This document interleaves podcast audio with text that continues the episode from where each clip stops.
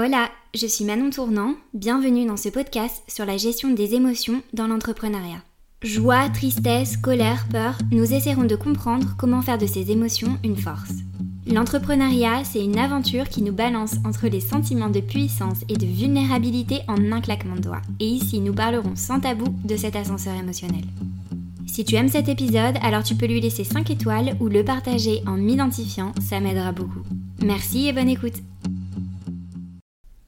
Vas-y, j'enregistre pour le dernier test comme ça. T'es en train d'enregistrer là. Ok, Là, je ne bouge plus et je ne fais que parler. Et tu ne fuis pas je ne fuis pas. Aujourd'hui, je suis super contente de recevoir Julien sur mon podcast. Salut Salut. je suis très content d'être là aussi. C'est vrai, t'es content? Ouais, je suis content. Un, un peu stressé, mais je suis content. Pourquoi c'est pourquoi t'es stressé? Parce que c'est jamais facile de, de se livrer comme ça, d'un point de vue émotionnel, hein, Ouais. parce qu'apparemment c'est l'ascenseur émotionnel. Donc c'est un peu ce que je suis en train de vivre en ce moment. Ouais. Euh, bah, si tu veux, je te laisse euh, te présenter en une phrase comme tu le souhaites pour les personnes qui ne te connaissent pas. Ok, euh, je, bah, je m'appelle Julien Song, j'ai 29 ans, je suis maître international d'échecs et créateur de contenu sur les échecs. Ouais, c'est comme ça que je t'ai découvert. Ok, bah, parfait. Donc, ton contenu fonctionne. Euh, c'est intéressant parce que tu as dit euh, l'ascenseur émotionnel, c'est ce que je suis en train de vivre en ce moment. ouais. Pour toi, c'est quoi euh, l'ascenseur émotionnel? Comment tu le ressens? Euh, bah, c'est un peu ce que je vis en ce moment avec l'interview parce que Ok, c'est pas facile à, à gérer, ouais, de se livrer. Je pense que c'est un truc un peu tabou quand même de, Ouais. De parler de tout ce qu'il y a à l'intérieur de nous. Mhm. Euh, et donc, franchement, pas évident cet exercice. Et puis même, je pense que dans la vie de enfin, entrepreneur, euh, alors je me définis pas forcément comme ça, mais euh, c'est vrai qu'on on vit plein d'émotions et c'est pas forcément simple à gérer. Euh, donc ouais, c'est c'est pour ça que je parle d'ascenseur émotionnel. Ah ben, je te fais vivre l'ascenseur émotionnel qu'on va traiter dans ouais.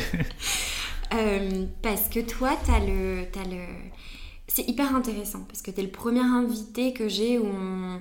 Parce que tu vois, entreprendre pour moi, c'est au sens large. C'est de, de vivre de, de ses passions, de vivre euh, bah, comme toi là avec, euh, avec les tournois. Euh, c'est un univers que je connais pas du tout et qui, Ouais. qui m'intrigue. Et c'est vrai que quand je regardais ton contenu, ça avait l'air d'être quand même très dur mentalement, Ouais. très dur émotionnellement. Ouais, ouais, c'est clair. Et euh, bah justement, l'ascenseur émotionnel, franchement, ça s'y prête vachement bien, je pense, euh, au sport de haut niveau. Bon, après, on peut parler de si c'est un sport, les échecs, mais à tout ce que tu fais à haut niveau, c'est euh, c'est souvent ça. Mm. Il y a un ascenseur émotionnel parce qu'en fait, tout ce qui dit, enfin tout ce qui implique haut niveau dit que va y avoir des sacrifices, va falloir mettre beaucoup d'engagement et t'es pas sûr des résultats. Et souvent, en fait, tout va jouer euh, à un instant T, quoi. Donc, le pire, je pense, c'est les Jeux Olympiques, tu vois Ouais. les gens qui se préparent 4 ans, et des fois c'est pour une course qui dure 30 secondes. Et donc forcément c'est l'ascenseur émotionnel, et c'est ultra difficile à, à gérer, je pense, les émotions, particulièrement dans le sport à haut niveau. ouais. Hmm. Et toi, tu ressens ça, par exemple, euh, quand as la date de tes tournois? Je- je- comment, ça, comment ça se passe? Tu as des dates qui, qui tombent et du coup, tu te prépares vraiment spécifiquement par rapport à une date? Ouais, franchement, c'est, un, un des enjeux majeurs, je pense, le mental euh, dans le sport à haut niveau. Et euh, c'est un truc que j'essaye de travailler. Mm. Je suis pas un expert euh, dans ça. Et c'est probablement un des domaines dans lequel je dois le plus travailler. Euh, euh, moi, ça fait, par exemple, ça fait récemment, je me suis fait accompagner d'un coach mental. C'est Mhm. tout nouveau pour moi depuis juste, euh, ça fait un mois. Trop bien.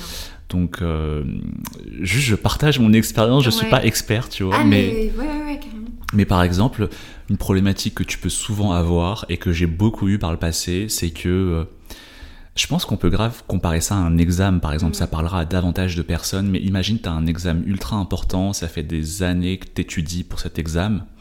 Et bah, quand as la date qui tombe, bah, tu vois, le, le moment approche et le stress monte, en fait. Et euh, du coup, comment tu fais pour gérer euh, l'instant, euh, le jour J? C'est super difficile, quoi. Et, et toi, quand tu as le, le stress qui monte, Comment est-ce que ça se, comment est-ce que tu le ressens? Comment est-ce que ça se manifeste? Je pense que j'ai une boule dans le ventre. Franchement, je travaille sur ça. Je pense que c'est en train de disparaître. Mais euh, pendant très longtemps, en gros, quand le tournoi approchait, je pense que un mois auparavant, non, deux mois auparavant, tout va bien dans ma vie. Tu vois, genre euh, le tournoi c'est dans longtemps et donc euh, moi j'aime bien la vie quotidienne parce que t'es pas jugé constamment, tu vois, genre tu fais une vie normale, enfin ta journée normale, à la fin il y a personne pour te dire cette journée elle était bien ou c'est un gros échec, tu vois. C'est ça qui est bien avec la vie quotidienne et donc deux mois avant la compète tout va bien parce que tes journées ne sont pas jugées par qui que ce soit. Un mois avant déjà le stress il monte, tu vois. Tu te dis oh, dans un mois je vais me faire juger, tu vois. Et parce qu'en fait le, le sport de haut niveau c'est ça, tu vois, c'est en gros ce jour-là bah, cette journée-là, elle sera soit un échec, soit un succès. Et si tu as gagné, c'est un succès. Si c'est un échec, enfin si tu perds, c'est un échec. Et du coup, le stress, il monte. Et la petite boule au ventre, elle, euh, elle commence à monter un peu. La semaine d'avant, euh, c'est au paroxysme, tu vois. Et euh, bon, après, il faut y aller parce que parce que finalement, bah, ça fait 20 ans que, que je fais des échecs. donc bon, si je vais pas du jour au lendemain décider que je vais faire autre chose. Euh, et on apprend à gérer ça, je pense. Mais euh, je pense qu'il n'y a aucun euh, sportif qui se dit bon, allez, allez, j'y vais. tu vois, je sais pas comment on dit la fleur au fusil, je crois. Mm. non, il y a quand même un truc mental et de stress à gérer qui est ultra important. Après, je sais pas, je pense que les plus grands champions, ils, ils, utilisent ça pour être à leur meilleur, mais c'est pas évident à gérer. Bah ouais. Et hum, au moment où la partie démarre, est-ce qu'il y a un truc qui se passe dans ta tête, un switch? Toi, il y a, pas mal de, personnes qui disent euh, dans un examen ou dans un truc de compétition plus sportif, de oui, à un moment, j'ai eu l'impression que j'étais pas en train de vraiment vivre le truc. Toi, comment est-ce que ça se passe le moment où tu dis, ok, là, j'ai stressé pendant ce dernier mois Là, la partie se lance. Dans quel état ça te met? Euh, je pense que la performance à haut niveau, c'est toujours le résultat d'un compromis entre deux notions qui sont contradictoires. D'un côté, euh, le contrôle, euh, le sérieux, la rigueur, c'est un peu les mêmes termes, et de l'autre côté, le relâchement. Euh, et en fait, tu as besoin des deux. Tu as besoin de la rigueur, du sérieux, de la concentration, parce que sans ça, tu peux rien réussir. Mais en même temps, si t'as pas le relâchement, ce sera impossible. On peut imaginer plein de situations dans nos vies où, tu vois, euh, euh, on, essaye d'être trop sérieux, à chaque fois on passe à côté, tu vois. Que ce soit dans...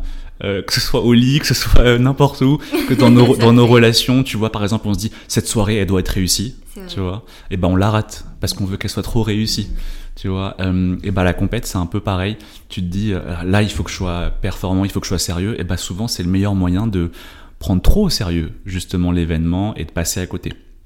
Et du coup, c'est ultra difficile d'avoir ce compromis entre contrôle sérieux, rigueur et relâchement.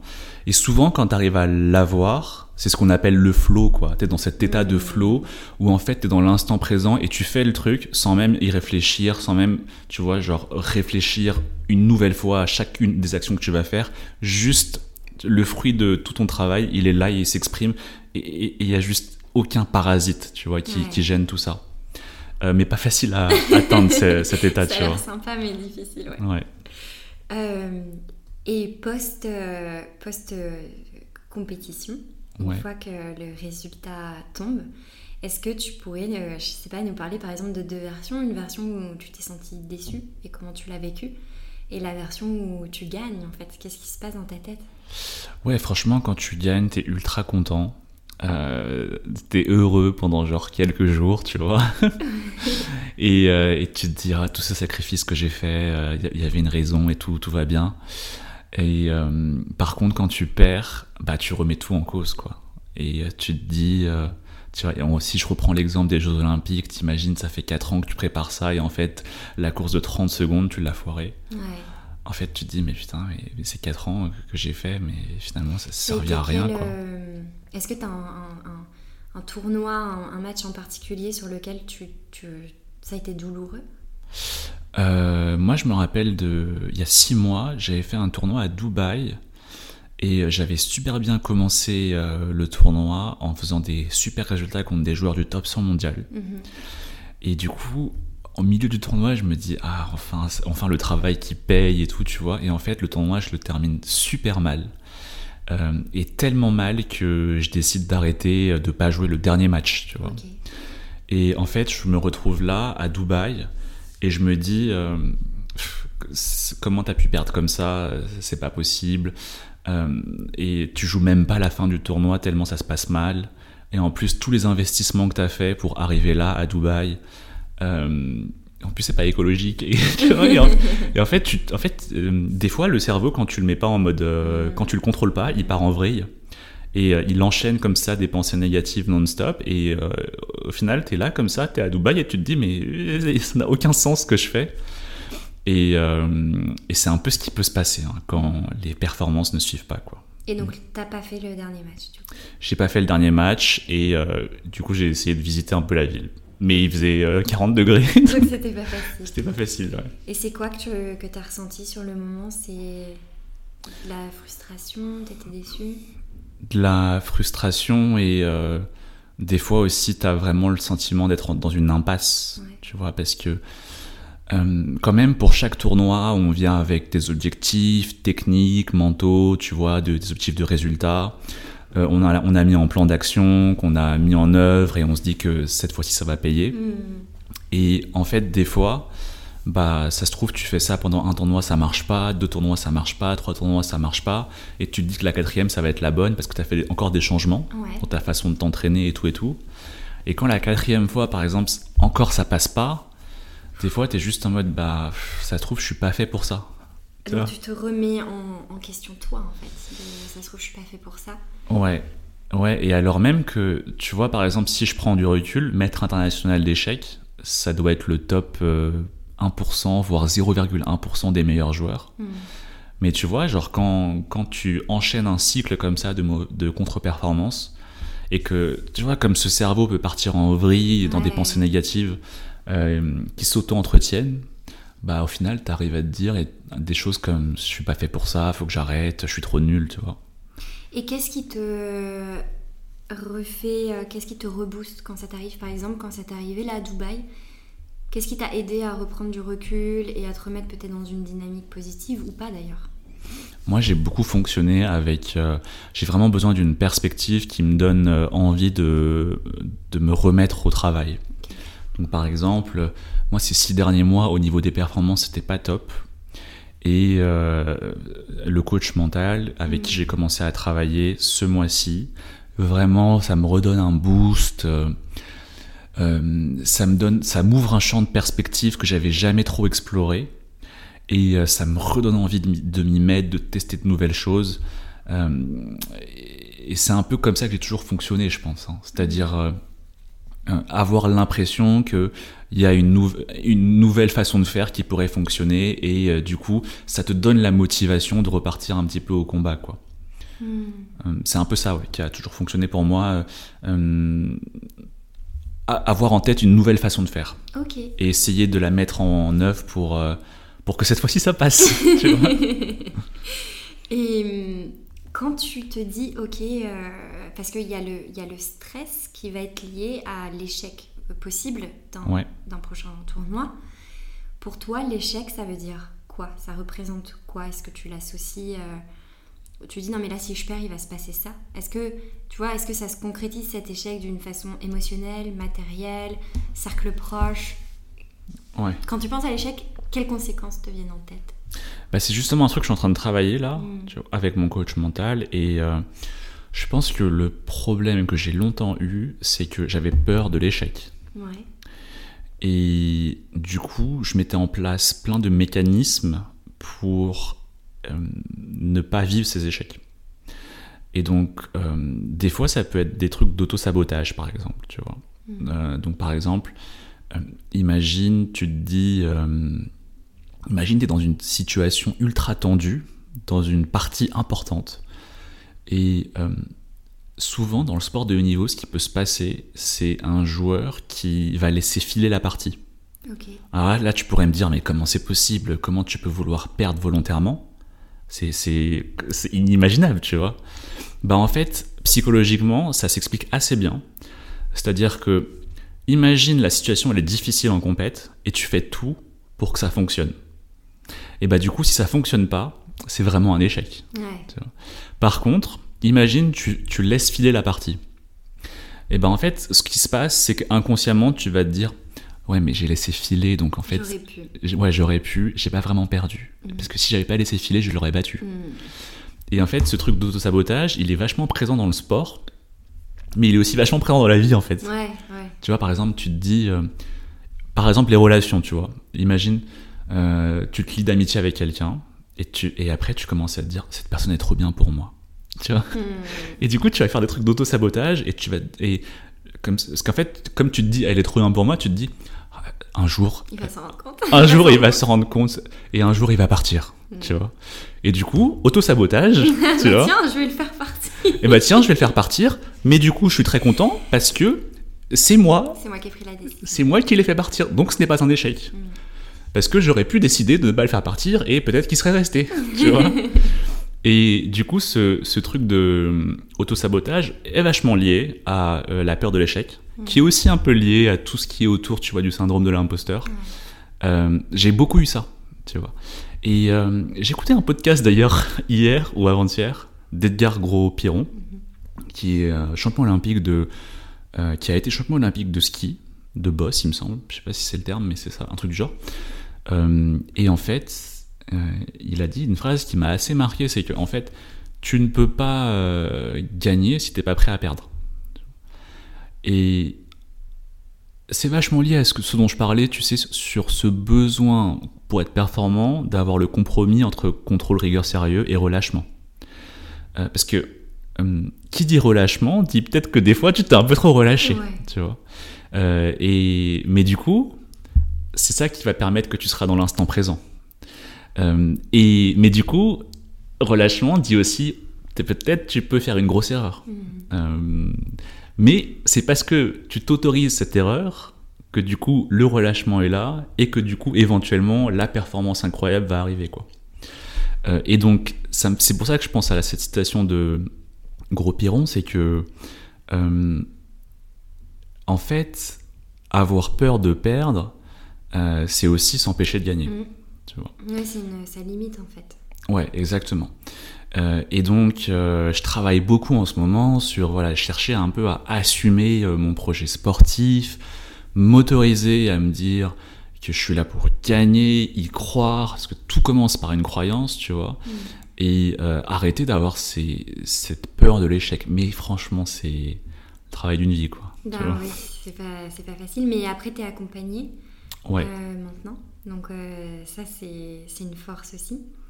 Et, euh, et si t'échoues, du coup, vu qu'il y a la peur de l'échec, après est-ce qu'il y a un truc aussi très envers toi-même ou aussi lié au, au regard des autres, par exemple ta famille, tes amis, ou est-ce que t'as un poids sur les épaules d'attente d'autres personnes autres que toi?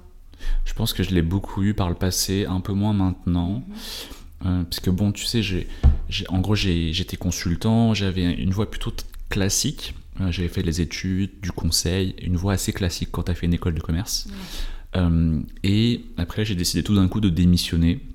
J'étais au bord du burn-out et je m'épanouissais pas du tout dans mon travail euh, pour du coup vivre ma passion des échecs. Hmm. tu vois. Et euh, c'était un peu l'incompréhension au début, tu vois, chez mes proches.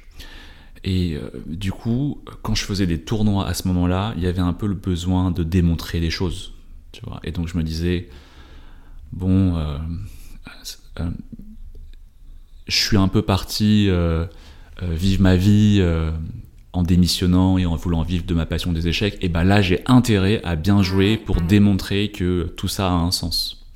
Et donc j'avais un peu ce besoin de montrer, tu vois, à mes parents, à mes proches que, bah, tu vois, je démissionne, mais ça se passe bien aux échecs. Et j'avais peur d'une situation inverse, tu vois, qui aurait été euh, que les gens se disent, non seulement il démissionne, mais en plus c'est pour faire sa passion des échecs, et en plus il joue mal, Bah ouais, tu vois. Donc j'ai beaucoup eu ça, ouais, par le passé. Mais ça veut dire aussi que, euh, que tu as eu quand même un... C'est-à-dire que c'est un parcours et un quotidien très axé résultat.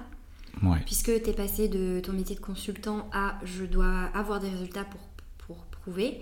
Et là, c'est euh, travailler sur ton jeu, travailler sur tes techniques aussi pour gagner et t'autoriser à gagner.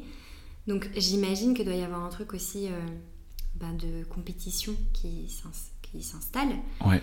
Donc ma question c'est, euh, tu as un mindset de compétition qui s'installe. Ouais. Est-ce que dans ton quotidien, tu arrives à souffler, à t'en détacher Ou est-ce que tu sens que ça peut déborder sur d'autres aspects de ta vie Ou que tu veux tout améliorer chez toi? Tu vois, est-ce que ça t'apporte une certaine exigence euh, dans, dans le reste de la vie? Comment est-ce que tu le vis? Ouais, je pense que c'est euh, c'est hyper euh, difficile à gérer.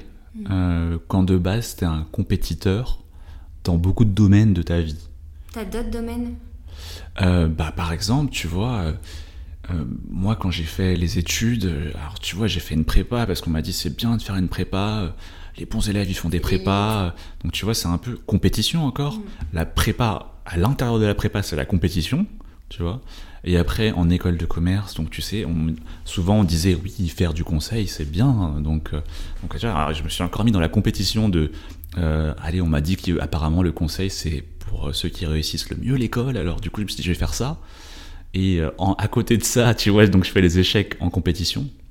Et euh, c'est vrai que la compétition, ça prend une grosse part, tu vois, euh, de, de ma vie, quoi. Mm. tu vois. Et euh, c'est clair qu'on peut pas transposer la compète dans tout, quoi, parce que ça devient un peu... euh, je sais pas, si tu transposes ça dans les relations, c'est pas évident, tu vois. Et, et c'est vrai que... Ouais, c'est vrai que ça prend beaucoup de place. Mm. Mais c'est un constat, j'ai pas de... Ah bah, C'est très bien, J'ai bah, pas, de. J'ai pas de solution. Mais c'est ok, c'est pas du tout un podcast pour apporter des solutions aux gens. Ouais. On promet rien au début. ouais. Mais je suis sûr que c'est pas hyper sain, tu vois. Genre, euh, c'est vrai, quoi. C'est Bah, clair. C'est vrai que quand t'as parlé, je me suis dit, ouais, il y a, y a- y a cet esprit qui est là, qui est installé et que t'as besoin de cultiver pour euh, tes tournois et qui fait partie de ta vie et qui doit être quelque Ouais. chose d'aussi très positif et stimulant. Mais du coup, ma question, c'est quand est-ce que tu souffles? Quand est-ce que je souffle? Euh, Ouais, et bah, franchement, c'est un truc sur lequel je dois grave progresser. Ouais. Parce que, tu vois, euh, j'étais au bord du burn-out euh, parce que je m'autorise pas trop à souffler, tu vois. Euh, bon, c'est aussi parce que l'entreprise dans laquelle j'étais, euh, ça, ça, un peu toxique. ça mettait un sacré rythme, tu vois.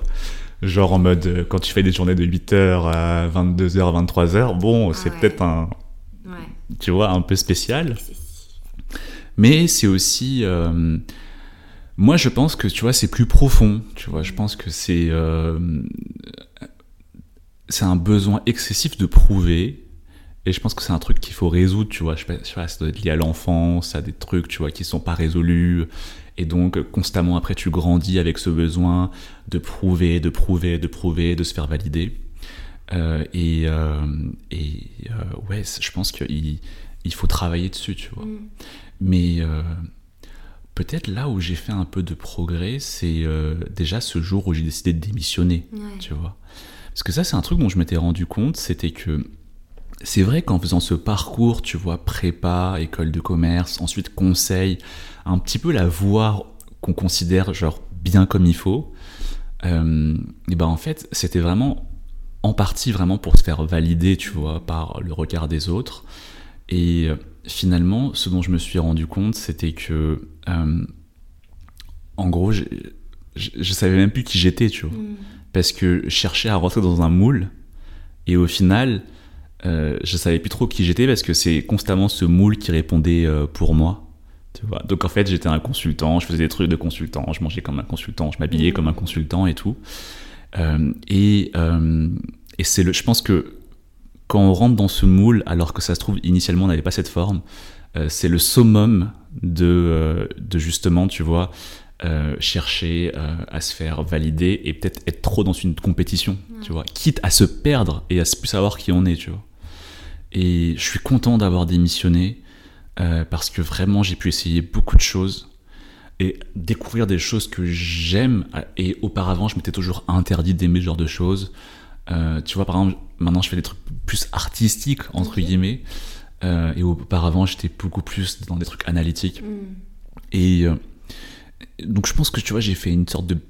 Un, un pas dans la bonne direction. Ouais, dans ta direction. Mais, mais c'est vrai que, euh, franchement, je t'accorde ce point. C'est clair que il y a cet esprit de compétition. euh, tu vois, c'est lié à des choses non résolues, je pense. Mais en même temps, ça me fait penser à un super bouquin que j'ai lu qui s'appelle Devenir champion euh, de- d'un préparateur mental qui s'appelle Cédric, c'est son prénom, mais le nom j'ai oublié. Non, je crois que c'est Quignon Fleuret. Et en fait, il disait que très souvent, dans les sportifs de haut niveau, ils arrivaient justement à performer et à devenir des sportifs de haut niveau parce que très souvent, il y avait une sorte de traumatisme plutôt souvent dans l'enfance qui a fait que ça leur a permis d'aller trouver de l'énergie et une motivation euh, hors norme pour essayer euh, d'atteindre le haut niveau dans un domaine donné. Donc, euh, bon, en même temps, il y a du pour et il y a du contre, quoi. Ouais, tout est nuancé à chaque fois. Et cette compétition, ben, t'apporte aussi plein de choses. Aujourd'hui, vivre de ça, euh, voyager. Et, Ouais, c'est clair. Et en même temps, c'est vrai que. Mais c'est hyper intéressant que, que t'en parles euh, ouvertement de ça. Euh, que tu parles aussi que c'est peut-être lié à quelque chose de, de l'enfance. Et c'est- aussi. euh, Enfin, tu vois, on a une éducation, on est très lié à- aux résultats. À l'école, Ouais. on nous met des notes. Après, on nous donne de choisir entre trois options, mais les trois options, c'est S, ES, enfin, c'est cadré. Hmm. Euh, souvent, à la maison, on grandit avec des euh, T'as eu combien en notes Tu vois, on n'a- pas. En fait, j'ai l'impression qu'on est très éduqué pour essayer de faire des choses, Hmm. de développer euh, la confiance en soi, qui est je me fais confiance pour faire ce tournoi, je me fais confiance pour euh, peut-être euh, essayer de gagner, tout ça. Donc, la confiance en soi, c'est notre capacité à faire des choses, à rebondir. Hmm. Et notre estime de soi, l'amour qu'on se donne, Hmm. on nous apprend pas euh, à la cultiver aussi et peut-être à, à avoir un outil qui nous aide à prendre du recul. Hmm. Est-ce que ça te parle, toi, l'estime de soi, l'amour que je me donne? Ouais, ouais, c'est clair. Et je pense qu'en fait, tu vois, cet esprit de compétition, je trouve qu'il est vachement présent en France. Et en fait, euh, ce que ça fait, c'est que on a souvent tendance à penser qu'on n'est jamais assez bon. Tu vois, genre. Souvent aux États-Unis, tu vois, t'as un. Genre, tu sais, là-bas, c'est A, B, C, D, je crois, les notes. Donc, t'as un D, on te dit, waouh, bravo, t'as un D, euh, ben, bientôt t'auras un C, tu vois, progresse, tu vois. C'est super, bravo. Euh, et en France, tu vois, genre, euh, t'as 18, on te dit, ah man, t'as pas eu 20. Tu vois Tu vois et en fait, euh, tu vois, on- tu passes ta vie finalement à te dire, ah, je suis pas assez bon, là, j'ai pas eu la meilleure note, là, ceci, là, cela. Et en fait, euh, bah, mine de rien, ça fait une pensée négative, deux pensées négatives, et euh, tu sais, euh, souvent on dit il y a 60 000 pensées qui passent par notre tête par jour. Bon, bah, au bout d'un moment, quand il y en a 50 000 négatives, euh, c'est vrai que c'est pas l'idéal pour développer l'estime de soi, quoi. Et c'est vrai que c'est un lien, je pense que ça a jamais été démontré scientifiquement, tu vois, c'est à voir. Mais par exemple, on dit souvent que euh, les Français, au niveau des sportifs de haut niveau, le mental, c'est pas leur point fort. Contrairement, par exemple, à des Américains ou, ou ainsi de suite. Et c'est peut-être aussi lié à la façon dont euh, l'éducation, elle est faite en France, tu vois, comparé à un système américain où on est vachement dans l'encouragement, où on est vachement à là à te dire, ok, t'es le meilleur, oui, tu vas y arriver et tout. C'est, ça, a forcément des points négatifs, mais l'un des aspects positifs, c'est que ça développe une meilleure estime de soi euh, comparé à un système où on est plus dans, ah, c'est jamais assez, jamais assez, tu vois. Et, et toi, aujourd'hui, par rapport à dire, ok, si je dois faire un état des lieux de mon estime de moi, donc l'amour et la valeur que je m'accorde en tant que personne, euh, échec ou pas échec, tu vois, tu te situerais comment aujourd'hui? En fait, c'est vachement euh, variable selon le domaine, Ouais. tu vois.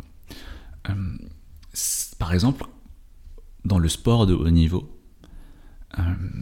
je, je suis vachement compétitif et j'ai une grosse estime de moi. Ok. tu vois.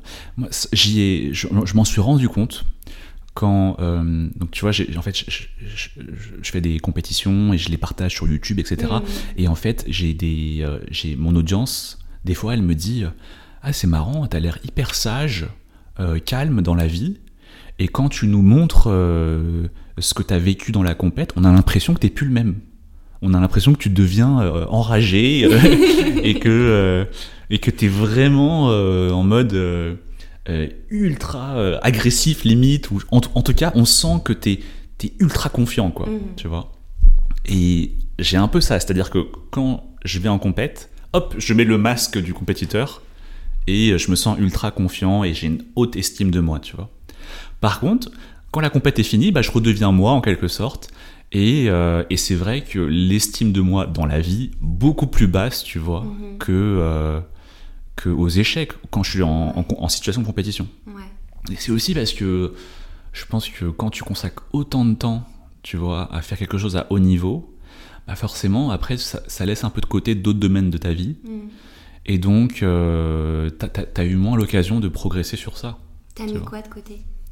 Bah ouais, moi je pense le développement de moi-même, tu vois, genre euh, tout ce qui est plus euh, mes proches, mes relations, tu vois, amicales, amoureuses, euh, bah moins évident franchement euh, quand tu passes euh, beaucoup de temps à voyager, à faire des tournois, à t'entraîner.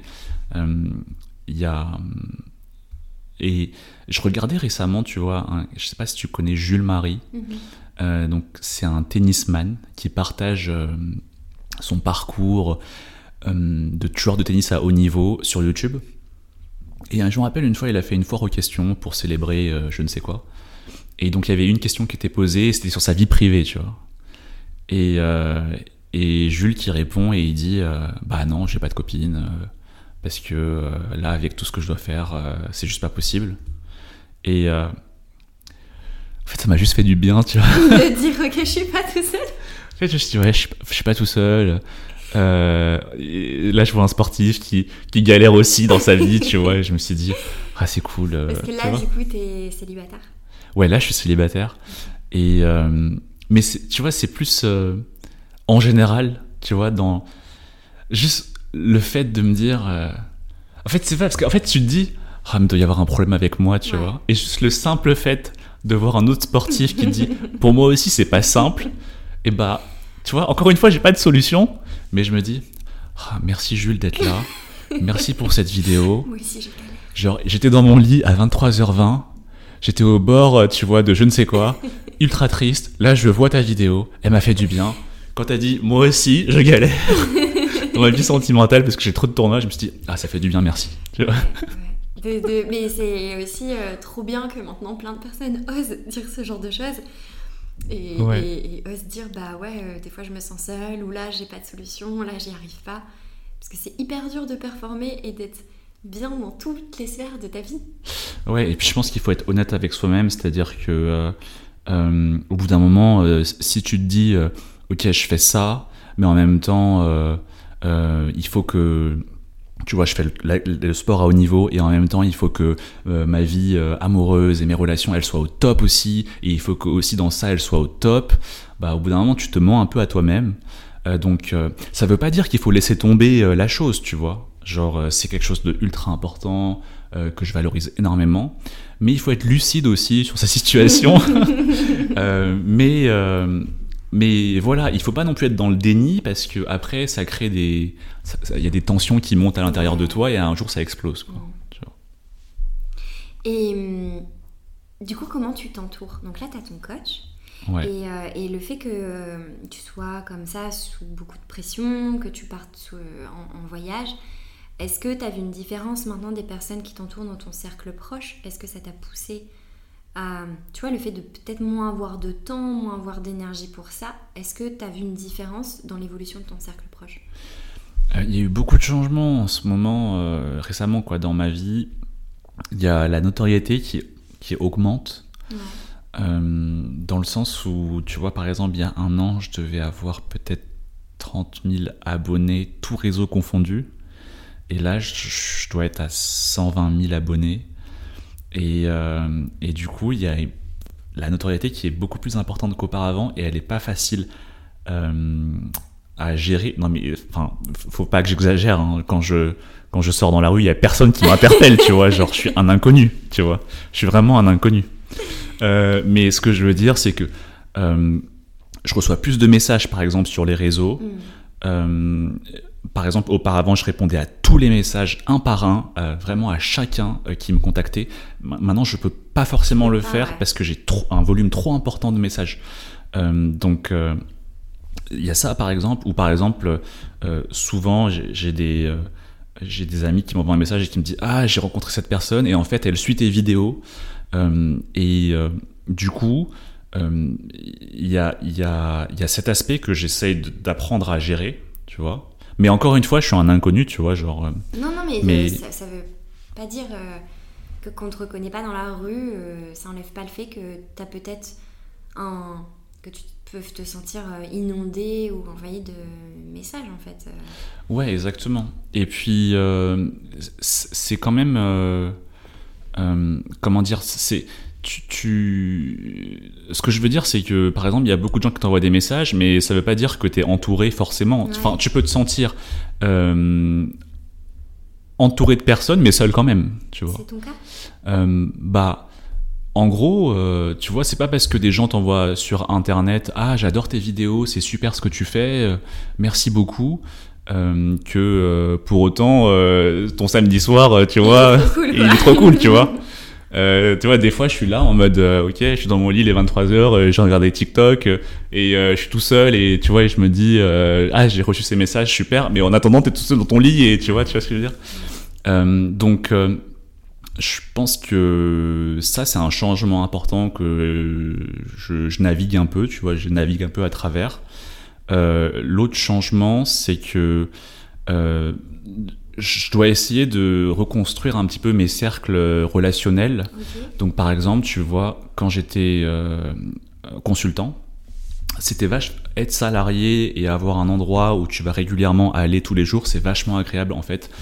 Euh, et on s'en rend compte quand on l'a plus, dans le sens où ça, ça crée un cercle social naturel, Hmm. tu vois. Ça met une dynamique dans ta journée, c'est-à-dire que tu te lèves, tu vas au travail, tu reviens, après ça met euh, une barrière naturelle entre ta vie professionnelle, ta vie personnelle. Ensuite, quand tu vas au travail, naturellement, tu vois des gens, t'interagis avec beaucoup de gens au fur et à mesure de la journée. Et euh, en fait, quand tu es souvent euh, entrepreneur, et notamment quand tu es solopreneur, c'est-à-dire que tu entreprends tout seul, Mm. euh, c'est vraiment l'inverse. C'est-à-dire que comme beaucoup de choses se font en ligne maintenant, des fois, tu peux vraiment passer des journées où tu es tout seul. Et, euh, et du coup, c'est pas du tout simple à gérer ce changement.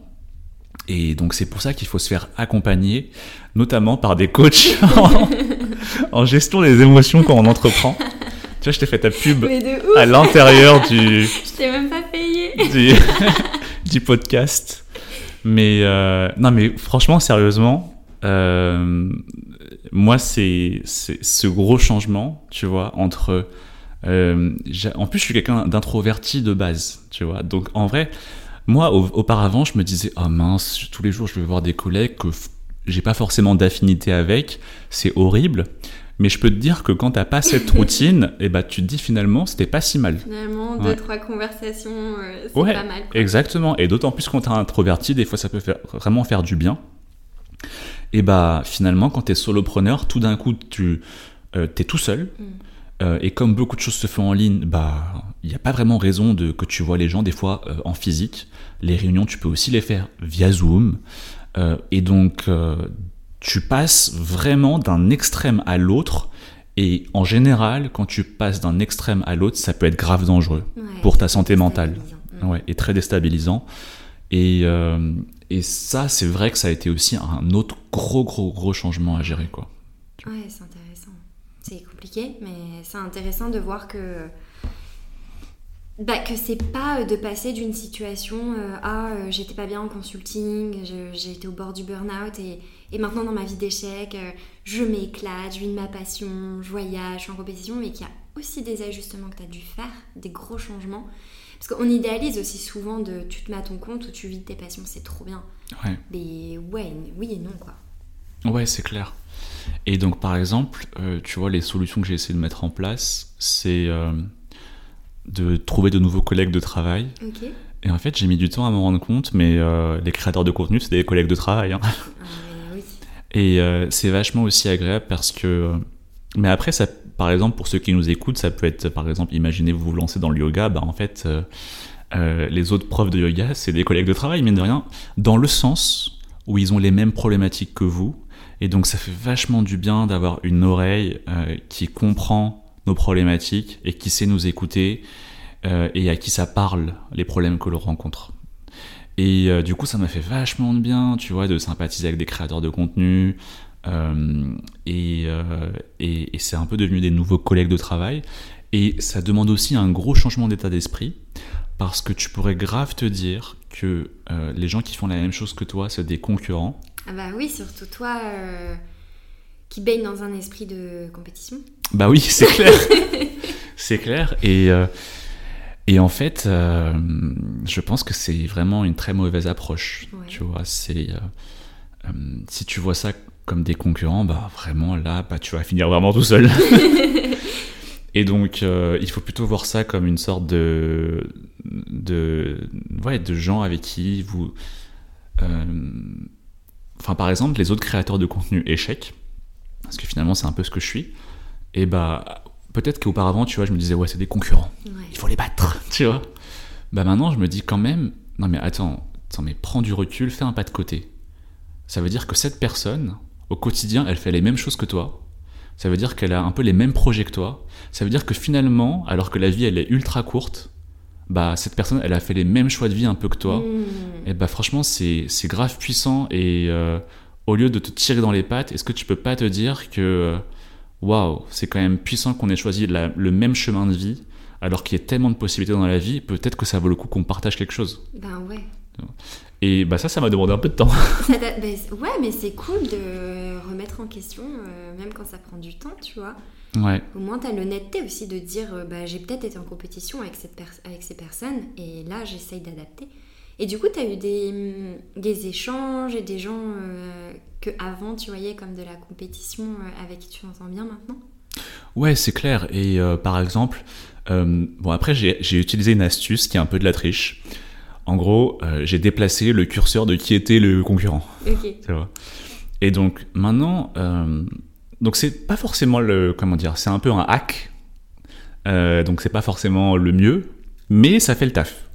Donc en gros, le hack en question, c'est que je me dis que c'est pas des concurrents, parce qu'en fait les concurrents, c'est genre euh, le tennis, Hmm. c'est Ah, le foot, c'est euh, euh, je sais pas, il y a quoi d'autre populaire en ce moment, mais en gros, ce que je veux dire, c'est que moi, je veux pas que les échecs ils meurent, euh, parce que c'est ma passion, euh, et je veux que de plus en plus de gens jouent aux échecs, euh, parce que en plus, je trouve que c'est une activité qui est ultra saine, qui développe grave les capacités cognitives, qui est qui aide vachement contre beaucoup de maladies euh, du cerveau. Et donc, je me dis, c'est bien et on, a intérêt à le développer. Et du coup, je me dis, bah, finalement, ces personnes-là qui font aussi du contenu sur les échecs, on est un peu tous dans une mission pour promouvoir le jeu d'échecs. Euh, et je préfère euh, des enfants euh, qui jouent aux échecs euh, que une autre activité. Euh, non pas que les autres activités sont pas bonnes, euh, mais parce que je trouve que faire des échecs c'est bien. Ouais. Tu vois. Donc c'est un hack, tu vois. Ouais. Et c'est un moyen de me dire que les autres ne sont pas des concurrents et que finalement on a un peu la même mission. Euh, mais c'est un petit peu le hack que j'ai utilisé pour me dire que finalement on est un peu tous dans le même bateau et que finalement on fait un peu tous la même mission. Ouais, on sent beaucoup de, de, re- de, de remise en question, pas, de, pas dans le sens de douter de toi, mais de remise en question dans le sens de prendre du recul et d'essayer de voir un petit peu dans quoi t'es bon, dans quoi tu peux t'améliorer. et C'est précieux hein, de prendre ce temps. Ouais, je pense que c'est euh, probablement quelque chose qui est issu de, de le fait de faire quelque chose à haut niveau. Ouais. Tu sais, tu es constamment avant chaque tournoi, tu te dis, ok, ça c'est mon objectif. Après, il y a le tournoi, et après, tu reviens, et avec tes coachs, naturellement, tu vas te dire, ça, ça a bien marché, on continue. Ça, ça a mal marché, on va changer. Mm. Et donc, euh, cette boucle un peu itérative où tu essaies de t'améliorer, c'est probablement issu de ça. Et bon, comme on a vu, il y a aussi ses défauts, tu vois, à, à ce comportement. Mais il y a aussi tous les bénéfices qui Non, vont avec, tu vois. bénéfice, ouais, de côté Ouais. Euh, je te propose de passer au jeu des questions. Ok, Ça va? Ça va? Comment tu te sens? Euh, ça va, très bien. L'ascenseur émotionnel est passé Euh, très très bien, ouais. je suis, de, je suis dans le. Je suis dans le, dans le flow là. Dans le flow. je suis dans le flow. Ok. Vas-y, je te laisse choisir une question. Qui est ton plus grand pilier? Euh, Bah, la première personne à qui j'ai pensé, c'est Thibault Louis. Ah ouais? Ouais. Ok. Euh, alors c'est quelqu'un en fait qui, euh, qui est un créateur de contenu et euh, en fait il est, dans, il est pour beaucoup dans le, changement de parcours que j'ai fait. Mhm. Donc en fait moi aussi, enfin quand j'étais consultant, euh, Thibaut lui, euh, il, est, il se lançait dans la création de contenu, dans le fait d'être entrepreneur seul. Et au début, moi, je m'étais beaucoup dit, oh, mais c'est vraiment bizarre, que qu'est-ce qu'il fait? J'espère que il fait, il fait pas une erreur, tu vois? Et, et euh, du coup, je, je, reg- je regardais ça un peu de loin et je me disais, oh, il, il s'amuse, quoi, tu vois? Mais en même temps, moi, j'étais vachement dans le, un peu dans un mal-être au travail. Et euh, quand j'ai vu que Thibaut, euh, ça se passait vraiment bien pour lui dans ce qu'il avait commencé à faire et qu'on pouvait entreprendre seul, ça m'a vachement inspiré. Mhm. Ce que j'ai aussi beaucoup aimé chez Thibaut, c'est qu'il n'a pas du tout un comportement où il se dit euh, euh, si les autres réussissent, ça veut dire que moi je vais échouer. Et donc en fait, euh, il cherche vachement à pousser ses proches et Ouais, à leur dire bah écoute, euh, d'essayer de montrer la voie quoi. Mhm. Et euh, moi, il m'a beaucoup soutenu et, et et m'a incité à, à me lancer aussi, à entreprendre seul. Et euh, donc, par exemple, je un des grands rites de passage, euh, ça a été euh, un jour, il était chez moi et on devait faire un premier post LinkedIn. Oui, c'est cette idée. Voilà, et alors c'est souvent important qu'on entreprend seul parce que il faut communiquer en ligne et donc un, un des gros rites de passage c'est souvent de faire un premier contenu. Là, il s'avère que c'était sur LinkedIn et euh, du coup, je- pour lui faire plaisir, vraiment pour lui faire plaisir, mais moi je- c'était pas hyper important pour moi, on a fait ce contenu et en fait, il m'a euh, pendant deux heures, il m'a dit c'est nul, c'est nul, c'est nul, tu vois. Et, euh, et en fait, maintenant, avec le recul, euh, à l'époque, je me disais, mais vraiment, il est vraiment vache, quoi. Genre, euh, je lui fais pour le faire plaisir, ce contenu, et en plus, Et je, en me, plus en plus je me fais critiquer non-stop et à me dire que c'est nul ce que je fais. Et limite, on s'engueule chez moi, tu vois. Mais bon, avec le recul, maintenant, deux, trois ans plus tard, je me dis, ah, mais heureusement qu'il Il t'a poussé à heureusement qu'il m'a ouais, heureusement qu'il m'a poussé à, à- et heureusement qu'il m'a dit que c'était pas bien et et, euh, et, euh, et voilà. En tout cas c'est la première personne à qui j'ai pensé quand j'ai lu cette question qui est ton plus grand pilier. Trop bien. On en tire une dernière? Ok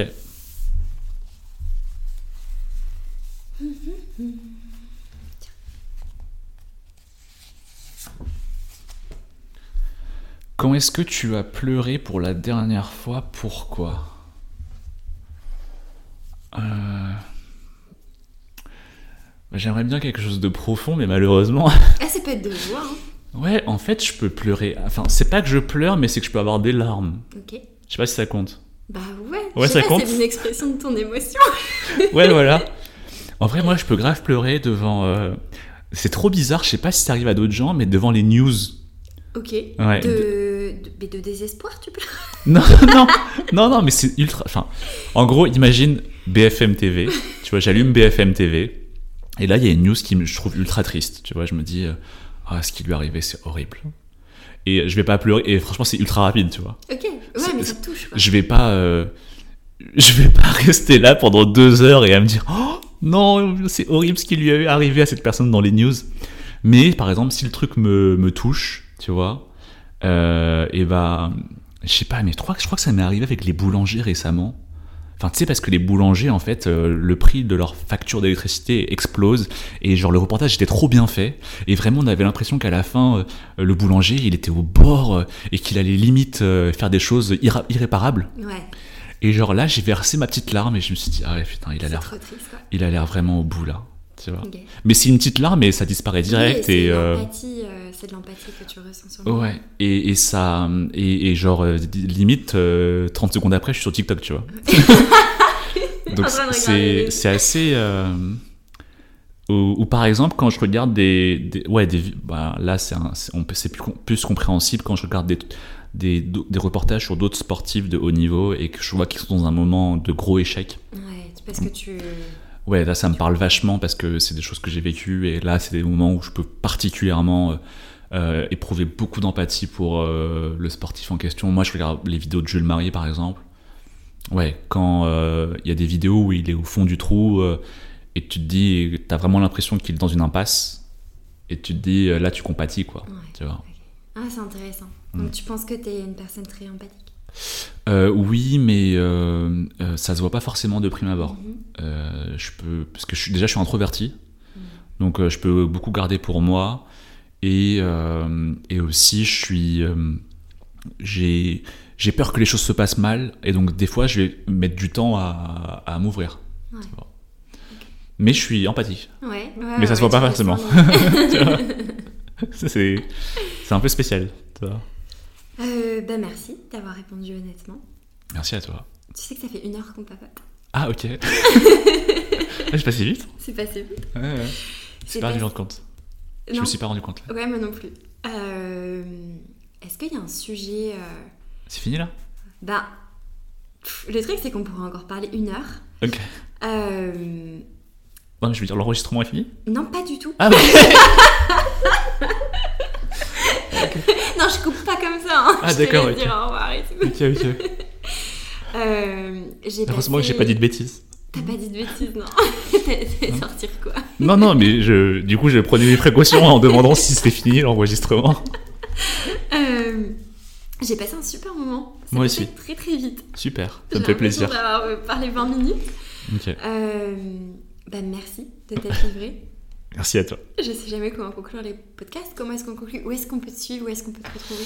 On peut me suivre sur euh, YouTube, où j'ai. euh, où j'ai.